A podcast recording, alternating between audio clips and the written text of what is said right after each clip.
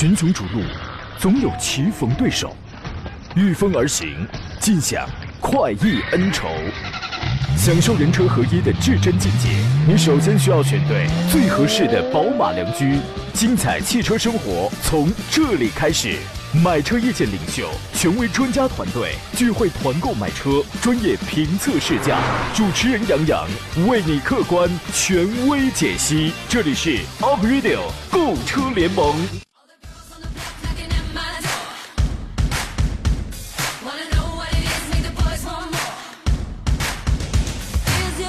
来啦，诸位！国庆长假之后的今天算是第一个工作日，周一上午，山东交广你非常熟悉的 Aprilio 购车联盟再次为你开始直播。我是杨赛，济南问候全省所有假期归来的汽车人朋友。原以为啊，七天假期啊，跟七光年似的特别长，对吧？但是现在想想就特别的心塞，这过的速度也是光速啊！祖国母亲也没有阴历生日啊，今年的这个法定假期都已用完，剩下了只有 drop drop。再有两个月就要新年了，你要是再不加油干，你怎么去实现二零一六年的迄今为止那些梦想啊？对吧？是不是想想就浑身发冷？哎，冷就对了，因为今天是寒露，秋意阑珊，多注意添衣，多注意保暖。回来之后，咱们依旧回归到这个正常的轨迹当中来。十一到十二点这一个小时，我们依然是专业解答一下选车、挑车、买车的问题，买什么车？技术对比怎么样？优劣点各是什么？欢迎跟我们来进行交流。直播间热线此刻为你开始开通了，号码是零五三幺八二九二六零六零或零五三幺八二九二七零七零啊。我们还有这种网络互动方式，请关注我的新浪微博“山东交广杨洋侃车”啊。车友群我就不再寒暄了，已经有你，只要我们一到这个点有朋友就开始炸锅了。有人说：“知了天空说我在公园里听节目，爽歪歪，你不上班啊？”啊，说一日不见如隔三秋，我怎么感觉像过了一个世纪似的哈？真羡慕你这种，在此时此刻此情此景还不上班的人啊！欢迎关注微信公众账号，一个是山东交通广播，一个叫杨洋侃车。节目以外的时间，通过后一个跟我来取得联络啊！今天和我一起研究您汽车买车问题的是国内著名的汽车评论员董林老师。你好，董老师。你好，杨洋，大家上午好。这个假期您过了怎么样啊？呃，一直在自驾，就是没油。一直在自驾，就是没油，就说这七天你都堵在了一个地方。没有，就是在家附近，没敢出远门。哦，就是本来是已经是开着车，已经出了自家家院了，已经下楼了，已经出了院了。嗯。啊，但但是呢，七号才回来。是吧？你们那儿交通流量真好啊！我觉得呀，这个七天假期呢，刚好是一个非常合适的调整的时间。你要时间太短了，不行，你调整不了。太长了呀，就蔫儿了，对吧？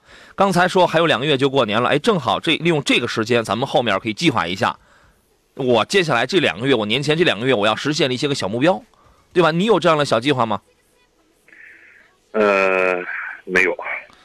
哎呀，我也没有啊。这个，那就让咱们继续保持初心，理清思路，瞄准目标，排除杂念，一往无前。你看，这位主持人的这个词汇量，眼看着就奔着三年级去了啊！这是啊。其实我们有，我们一定是有目标，有一些小计划的啊！希望各位在新年来临之前，咱们都能够做出点什么来啊！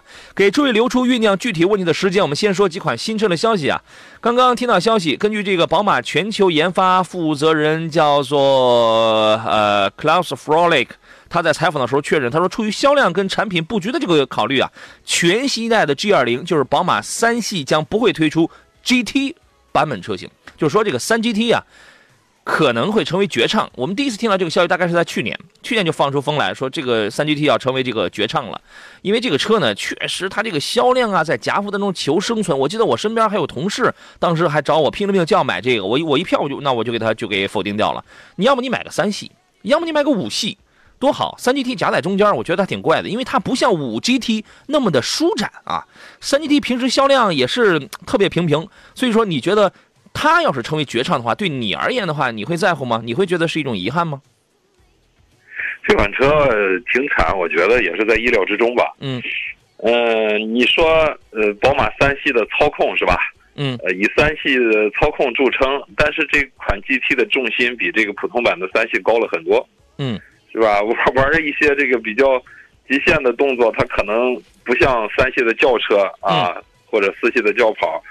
呃，开起来这么爽，嗯，然后呢，你说它的通过性，还有叉三，还有叉四。嗯，对，就是它的这个价格其实对它的这个价格其实在空间呢，然后还有三系旅行版，嗯，所以说这款车夹在中间特别的尴尬。嗯，什么样的人会去挑一款三 GT？挑五 GT？我觉得我这个特别容易理解，因为它很舒展，它很优美，它很漂亮，你知道吗？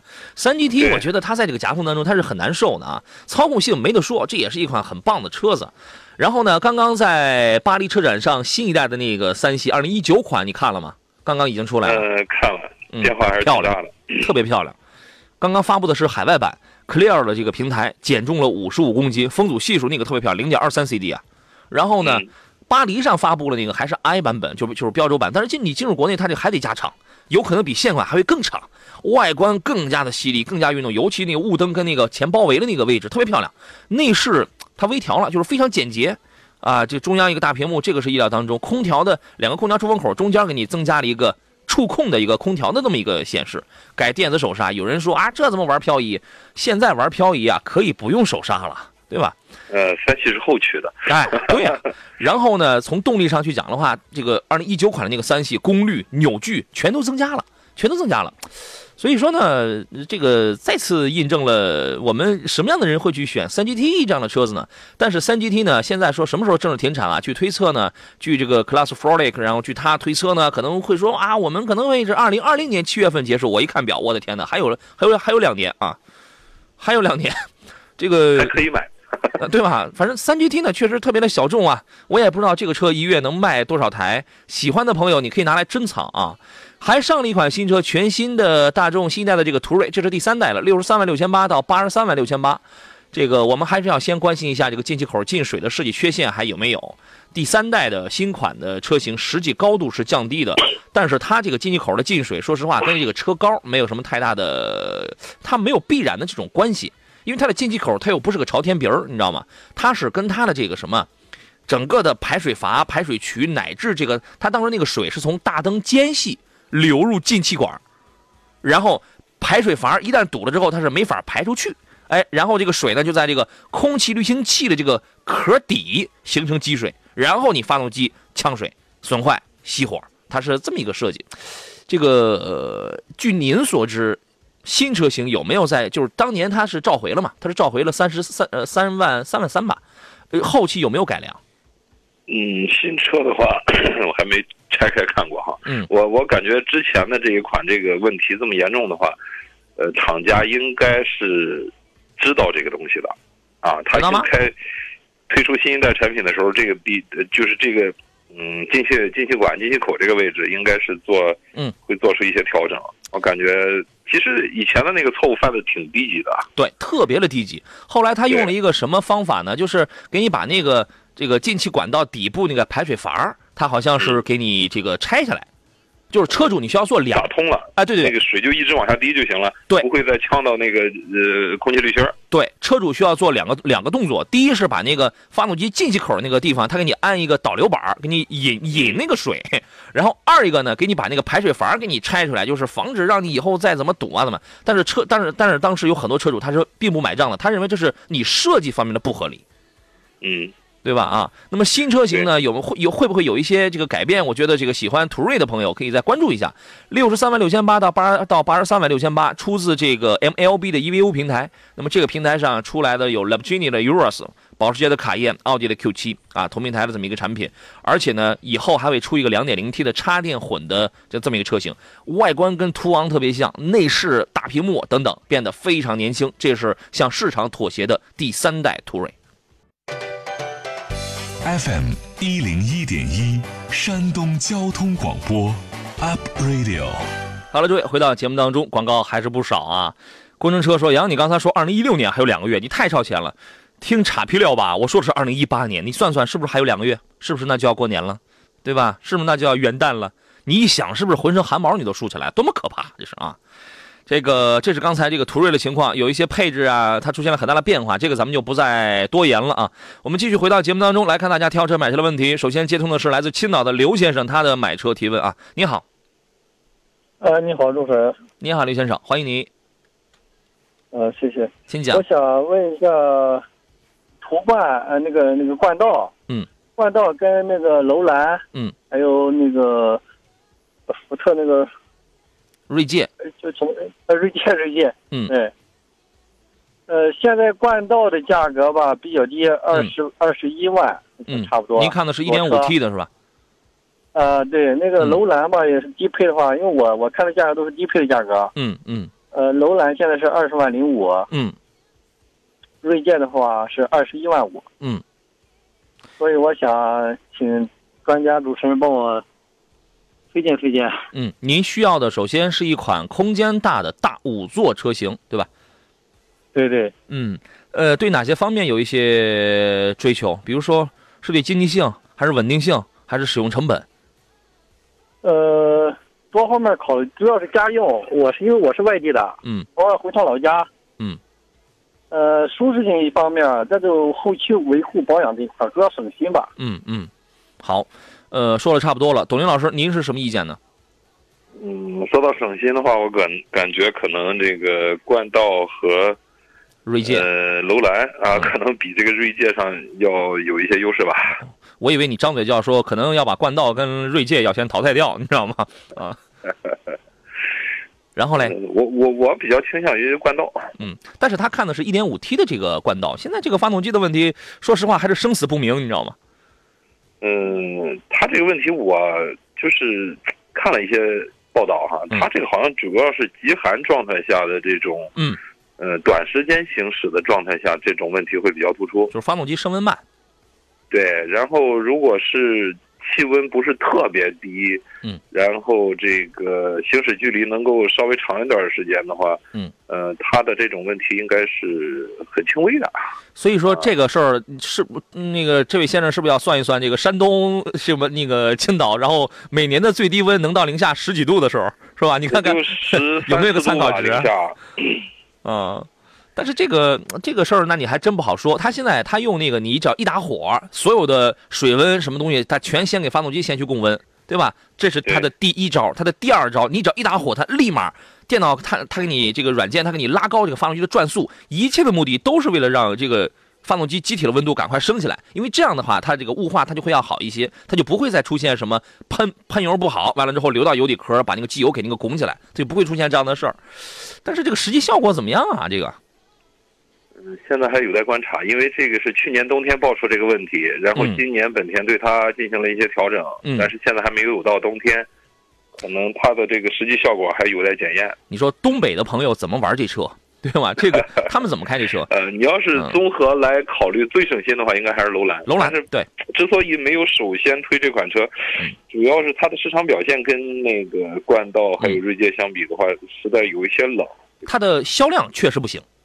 对，但是优惠完之后呢？本身它的这种啊、舒适性啊，包括它的这种维护保养，嗯。都都是不错的。是，呃，这位这位先生，您觉得呢？您还有什么问题？呃，因为刘先生。吧，我我也看好了冠道，嗯。现在主要纠结是也是一点五那个机油增多的问题。嗯，对啊，呃，这个楼兰吧，我看好这个自然吸气，因为我也是主要是一年当中就在这个市区吧，嗯，我看好这个自然吸气这个发动机，但是现在也比较纠结，所以请专家还是呃去过来咨询一下。你如果现在嗯，你如果现在就想买的话，你如果立刻就想买的话，楼兰是一个最稳定的选择。对，你如果不着急买的话，你就你可以观察一下冬对天的这个冠道的表现。对，呃，因为昨天我看到新闻，好像是九月份，就是说九月三十号，嗯，呃，有又又出来这个一点五 T 的，就是说改进以后还是机油增多，嗯哦，是吧？又有又啊有前几天报道了是吧？啊，对，前他几天本来那个冠道如果有车的话，应该也是已经已经就是说已经进车了买车了，嗯嗯嗯嗯他没有没有现车，所以说我现在就等一等，等一等看看。哦，那你更得观察了，那你更得等了。你如果实在喜欢这个的话，行行，比较还是比较喜欢这个冠道这个内饰这一块儿。冠道我开过 1.5T，我在场地当中我开过 1.5T，开起来没什么太大问题，虽然排量小啊，但是你只要不是去飙车的话动力，还是不错的。对对对，它调教的可以，你只要不是去飙车的话，空间、动力，反正反正动力马马虎虎吧，简单够用，这是可以了。但是呢，就原因就像你刚才说的那个，行行，谢谢主持人。哎，好吧，嗯好，就到这儿了啊，好嘞，再见，拜拜。好嘞，好。再见，拜拜。竞技人生拒绝平凡说，请问杨洋，宝骏五幺零、瑞虎三 X，来挂掉。宝骏五幺零、瑞虎三 X 选哪一个家用？我觉得你直接你就买宝骏就好了，因为奇瑞奇瑞卖给谁了来？那个来着？呃，应该是宝能入股吧。然后这个瑞虎三 X 这款车其实小号，说白了，它就是之前那款风云二的一个改进，价高是吧？对对对。对，整体的车身啊、底盘啊，跟这个老款的风云二。都比较接近，虽然说整车的尺寸看上去比这个风云二大了挺多，嗯，但实际的内部空间跟这个风云二是一样的，就是相比这个五幺零的话，它乘坐的空间呀，这种实用性也都是稍微差一些。对，空间的话，这个整体的市场表现跟五幺零差距太大，哎，所以说保保值啊，这个维护保养也不如五幺零这么省心。之前有哪一个企业被五粮液收购了那个那个股份来着？嗯，是奇瑞吗？奇瑞这这几年反正比较动荡吧。我记得当时我啊，对，我记得我是他旗下的什么凯瑞还是什么？我记得凯翼。你想说的是是凯瑞还是凯翼是吧？这个这个品牌太多了。对对，这个已经记不太清了啊。反正五粮液确实是收购了一个汽车品牌。我当时我还那个开玩笑嘛，我说你要你要你你以后你就到一个酒的专柜，你去买汽车就好了，或者你买一个汽车，完了之后他送你一箱子酒，你知道吗？三 X 这个车呢，真不如五幺零。空间小，关键变速箱。因为这两个车你买的，我相信绝大多数人会买手动挡的。三 X 停留在五档手动的这个层面，宝骏五幺零已经换成六档手动。说实话，从操控，尤其从从这样小型车的经济性经济性角度出发的话，它是要占一些优势的啊。所以说这个你连比你的那里都不用比。我们还有两分钟进广告，来看一下这个热线，我们我们能不能说完？来，有请济宁的孟先生啊，你好。喂，你好，杨老师。你好，孟先生，欢迎你。对，俺这杨想买一个车，他现在看的这个，呃，七大跟这个轩逸，新轩逸，看这两款哪款适合他？都行啊，我觉得。其实这两款车本质上是一款车，一个两厢版，一个三厢版，一样的，都行。对对，机械部分完全一样。对啊。哦，汽车性能这点都一样，但是就是说，它倒相中就是这个看着三厢的不好看一点，它倒是。哦，那就买轩逸就好了。轩逸，他看的是轩逸，你不轩逸要两厢还是要那个三厢啊？要三厢吧。哦，三厢那就买轩逸就好了，一样的嘛。你你你给我点评一下这个轩逸，它现在就是说，它这个自动挡的轿车分合杆了，一会儿的小毛病，它是不是？它想要那种高配的合适不？买高配好像不太合适，是吧？中配吧，对，推荐中配。对，买个中配啊，它这个舒适度什么这能好一点。这个车小毛病多吗？那个董老师？轩逸这些年口碑还是非常不错的，嗯，整体的，呃，质量的稳定性，包括那个老款的轩逸经典，是吧？现在还在售，现在还有呢。那那，对那款车现在销量依然挺大。然后别别管一代还是二代的这个轩逸，整体的口碑都是非常不错的。对，销量非常称职的一款家用车。对，销量就说明问题啊，单月能卖四万台，对吧？就光要那个二零一九款的那个自动挡的，就是说。呃，中配或者高配，要是高配不合适，要中配。它这个自动挡的，就是说它开起来平顺嘛，现在就是说，红嘛，它是 CVT 还是那个？的自动挡，它用的是 CVT，嗯，而 CVT 变速箱最大的优点就是平顺。对它别的特点没有，你要想激情澎湃推背，它没有，它它它就平顺。对，轩轩逸是这个级别啊，这个价位，就是以舒适。著称的一款车，就是说，它它就是你，假如说买个十到十五万的一个紧凑级车啊，诉求就是舒适，可能大家手好这样，咱们先进广告了啊。群雄逐鹿，总有棋逢对手，御风而行，尽享快意恩仇，享受人车合一的至臻境界。你首先需要选对最合适的宝马良驹，精彩汽车生活从这里开始。买车意见领袖，权威专家团队聚会团购买车，专业评测试驾，主持人杨洋为你客观权威解析。这里是 Up Radio 购车联盟。来，诸位，十一点三十三，我们继续回到节假日归来之后第一期为您直播的 Up Radio 购车联盟的直播当中，我依旧是杨洋啊。这个遇到了挑车买车的问题啊，欢迎在每天上午的十一到十二点准时跟我们来进行交流。我们知无不言，言无不详，言无不实，言无不尽。直播热线是零五三幺八二九二六零六零或八二九二七零七零。另外还可以给我发微信、发微博、发 QQ，我全部在线。很多朋友的观点我也是在这儿这个宅着看啊。呃，今天做上宾的是国内著名的汽车评论员董林董老师，你好，董老师。你好，杨洋，大家上午好。刚才那个轩逸那个事儿啊，我们听众的意思是，基本上他已经明白了，这个车只要是从咱们嘴里说出来，建议他可买，他就可以了。所以对于这个车，它是一款很经典的车子，月销量到在那个四万，这个没什么太多这个好说的，而且也挺保值的。买一个高配啊，可能贬值会贬得比较的快一些啊。当然呢，我们说这个配置这个东西，其实它是舒适性的一方面，个人的需求，对它本身也是舒适的这么一个方面啊。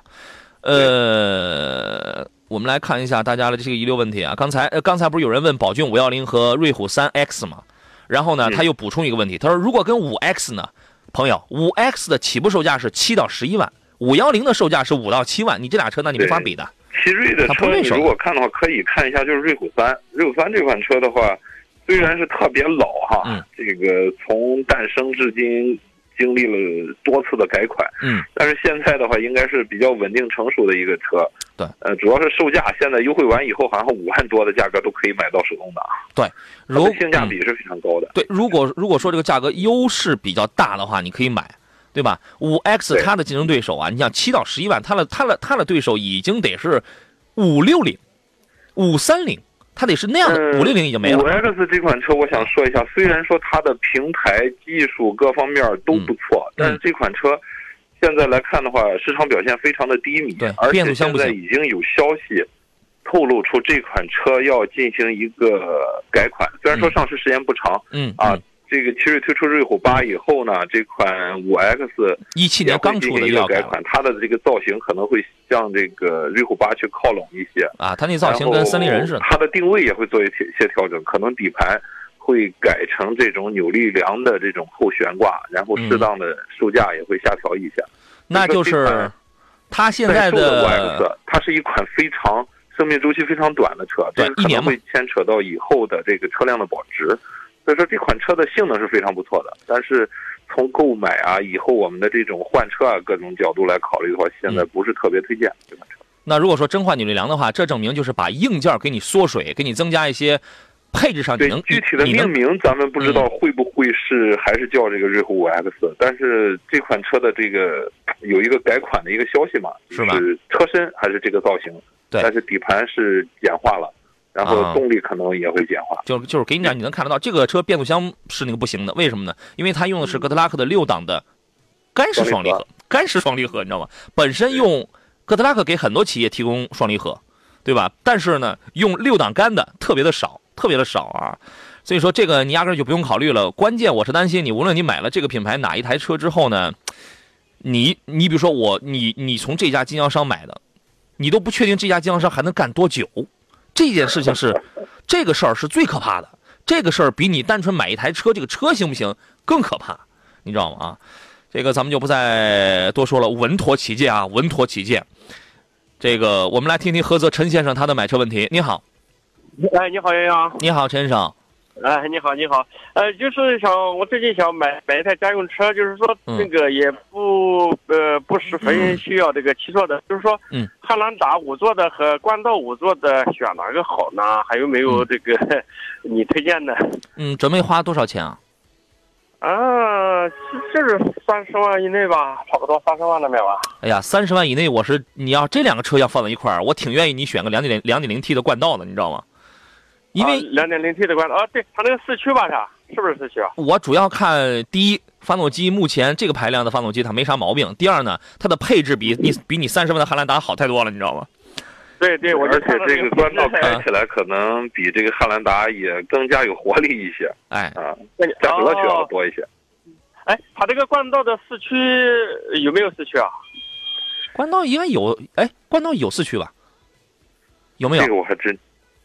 记得不是特别清楚了。一般哎，一般来讲，这种 SUV 的它这个高配车型应该都会配四驱，这个你去看看那就好了。这个我还真没注意。嗯，但是说一下汉兰达跟冠道的四驱哈，它应该都是这种城市化的适时四驱，对，就是通过能力还是有限的啊，它可能会更多的带给我们一些这种恶劣路况的这种主动安全性的一些保护吧。嗯，对，因为我但是这个这个这个这个市区也不太，我我也不会越野吧，就是在城市里越不了野，出去开一开，关到应该没问题吧。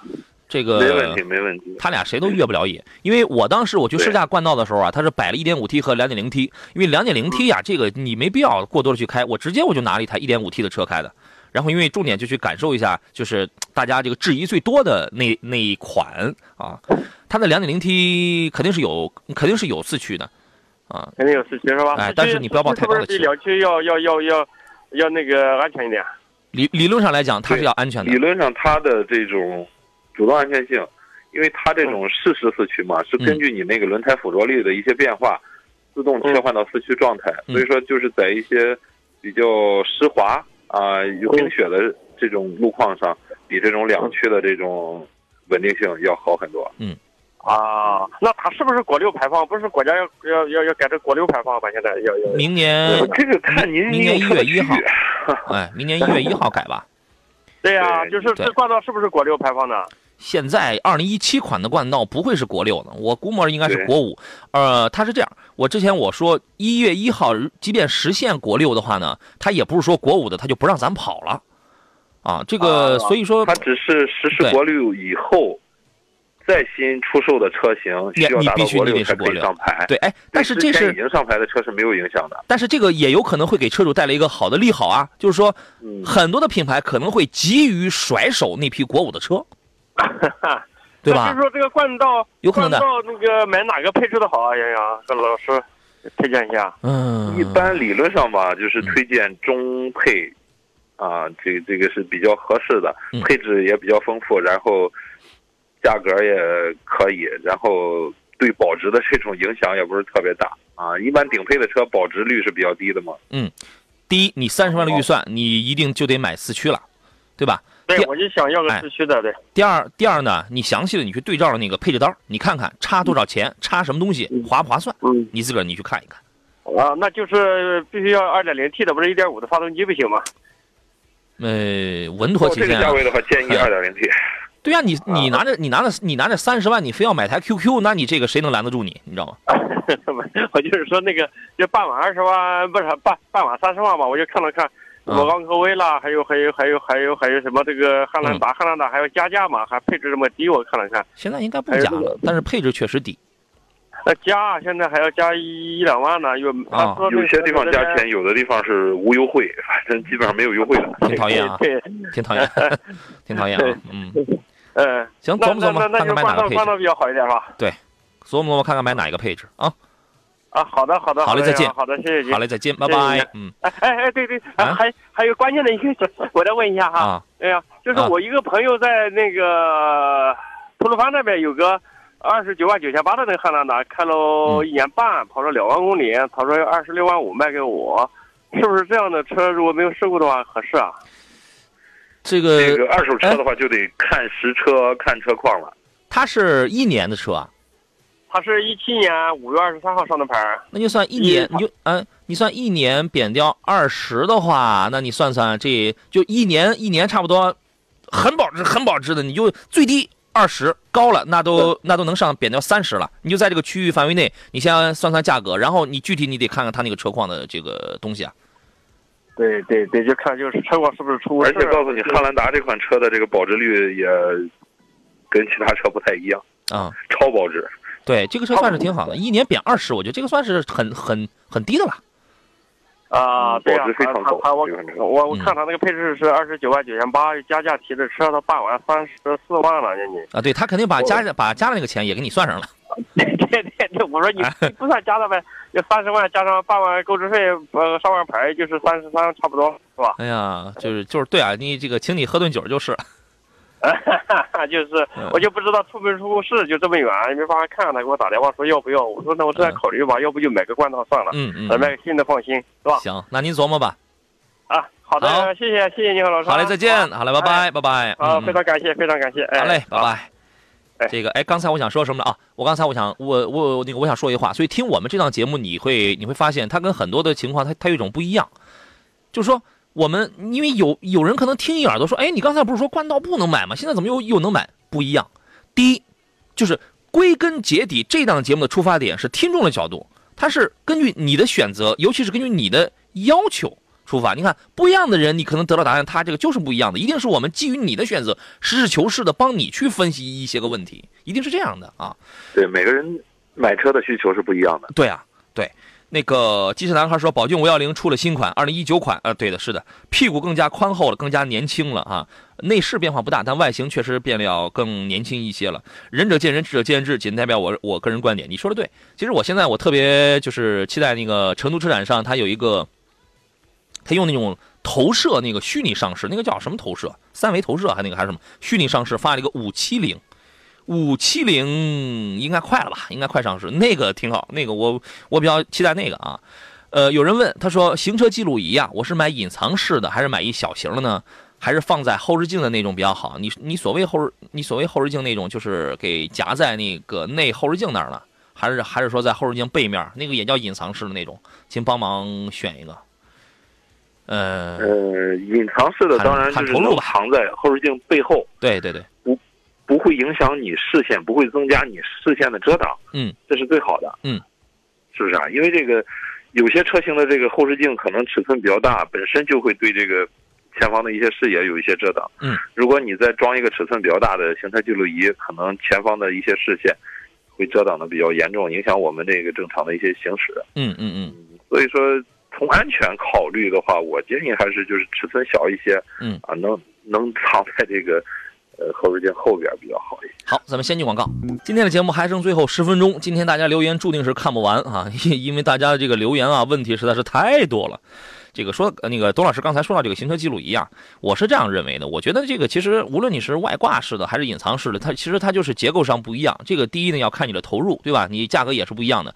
第二一个，你买行车记录仪啊，什么什么，第一你可以去注重一些大品牌，但什么什么牌子你现在大家水平也相对比较的接近，更加应该注重的是第一是画面的清晰度，第二呢它有它有功能上它有很多的这个区别。你你行车记录仪嘛，你没有必要去搞那太花哨的，还得拍照风景拍照记录好对。然后记录清楚就行了。对，记录好，记录清楚，而且有了呢，好像是内含锂电池。你比如说，我熄火，我走了之后，它还能录多长时间？就是这种防，这种有一个防备的作用。但是你要考虑这个东西，你对你电，你对你的电瓶是电路有没有伤害的，对吧？然后呢，还要考虑就是它的角度够不够广，尤其夜间的时候，它够不够清晰，对吧？你考虑这些个东西。你至于你是什么结构，我觉得。也没什么太大的那个什么东西，当然最好是隐藏式的啊，能清晰点儿那就清晰点儿，对吧？你自个儿挑一挑。我们有名字自己去吧。这位网友给一建议，他说他用的是三六零美猴王行车记录仪，性价比感觉挺好的。你看这名字，我我说实话，我听都没听过，你知道吗？现在这么五花八门，这是啊，品牌太多了，太多了。对啊，因为这玩意儿它没什么太高的这个技术含量啊，就像大家现在买车，很多人看那个大屏幕，哎呀，这个这个车有个大 Pad，我的天哪，太棒了。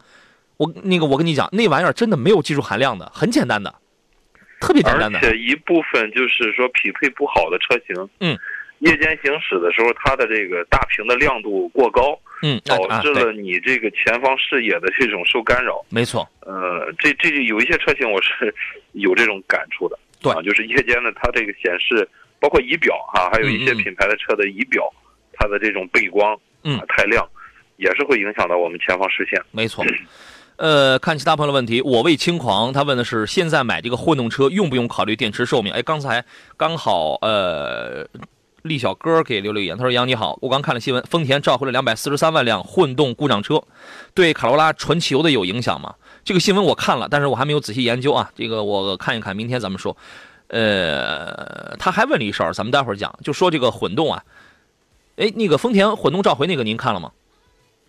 嗯，我也没没仔细看。OK，那那我们研究一下，咱们咱咱们那个明天来说，因为两百四十三万这是个大规模，这是个大数字。我节前我刚写了一篇文章，上汽通用，然后召回了它也是这个三十三万台吧，对吧？是三十三还是三百三？三三十三万台。嗯，然后是那个，对，它是因为这个断轴有雪佛兰，有也有别克，其中还有这个这个凯这个凯迪拉克。我写了一篇文章，在杨侃车那个微信微信公众号里，大家去看一看。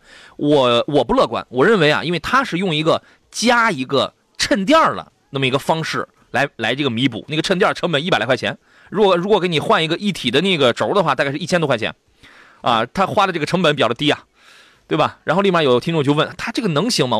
隐约让我想起了当年速腾后 后悬架断轴打个补丁，一样的吗？他们的套路是非常接近的，一样的吗？所以说我不乐观，我认为这可能仅仅是一个开始。另外，我写那篇文章，然后我发一朋友圈，那个评论叫做“那变速箱我们怎么算嘞？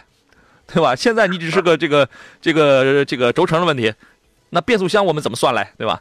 不要盲目乐观，它可能只是一个开始。所以说，这个这个混动这个事儿，我们在研究啊。那么，我为轻狂的问题是：现在买这个混动车，用不用考虑电池寿命？我觉得还是要考虑的。这个要考虑，而且一定要看清楚你购买的这个品牌，嗯，它承诺的电池的质保，嗯，是多长时间，以及相应的条款。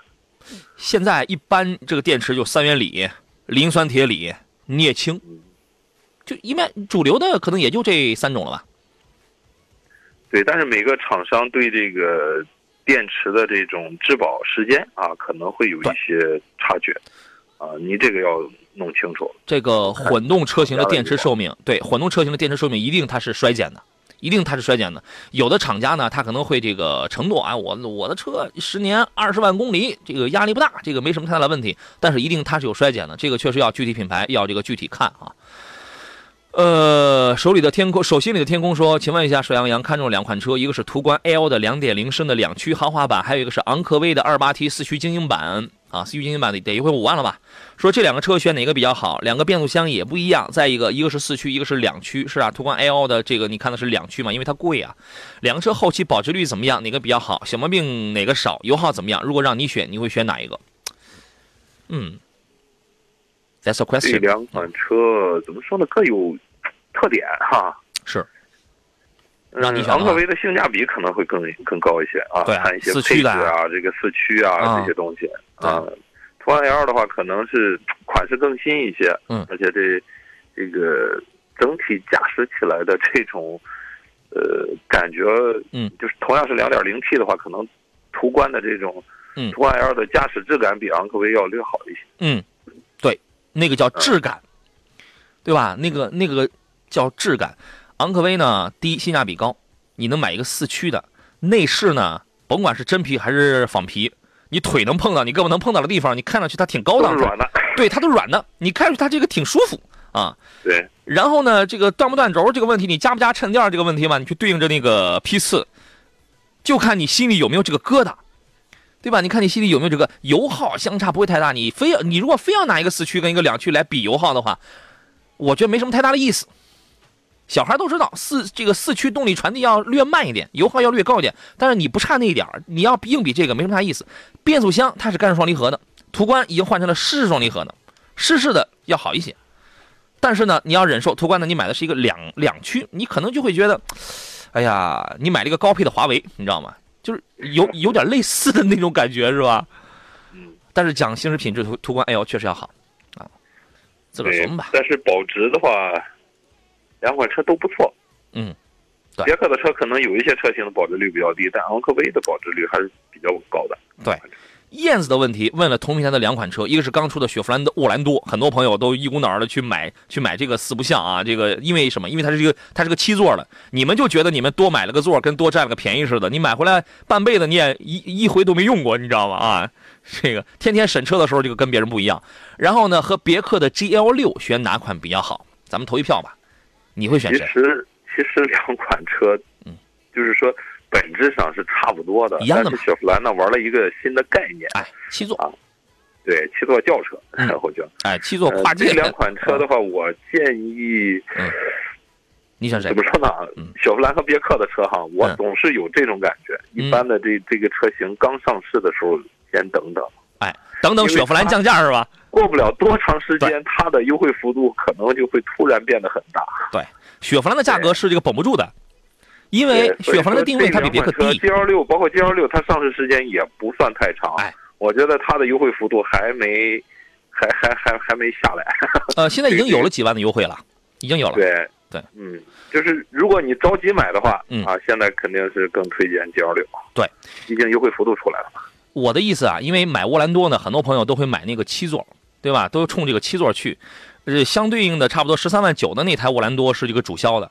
G L 六呢，它对应的是 G L 六那个六座精英，原原价在那个十四万出头那个，但是结合实际的市场优惠来看的话，我建议你买 G L 六，为什么呢？第一，你七座你不一定用得上；第二呢，两款车同平台、同技术，完全大件它都是一样的，质上差不多的。对，沃兰多呢会在你肉眼能看得见的地方给你做点工作，比如说我把轮胎我换成十七寸的，你 G 幺六那那你是十六寸的嘛？我轮胎我换成二二五的，你是二零五的嘛？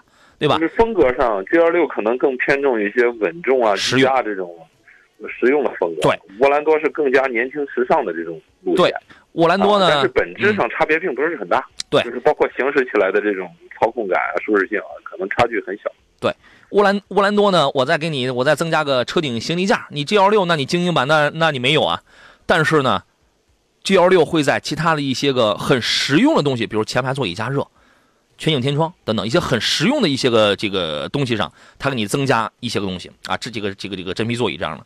所以说呢，再结合 G L 六现在已经有了比较大的市场优惠，我建议你考虑一下这个啊。呃，我看下时间，今天又没时间喽，有很多的问题啊。呃，米做米线给我提示啊，他说三百三十万台啊。那那可能就是我写完东西我就忘了。他说：“洋洋，赶紧看我的信息啊！对不起，没时间了。明天节目当中吧，你你这个信息发的也有点长，你知道吗？啊，好了，诸位，感谢诸位的收听，也感谢董英老师今天来做客，咱们下回再见。”下回再见。好嘞，诸位，我是杨洋。节目以外的时间，欢迎关注微信公众账号“杨洋侃车”，跟我来取得联系，留下您的一些个问题。明天中午的十一点到十二点，诸位遇到了挑车、选车、买车拿捏不定主意的情况下，欢迎继续收听山东交通广播 Aprilio 购车联盟。明天上午咱们再接着聊。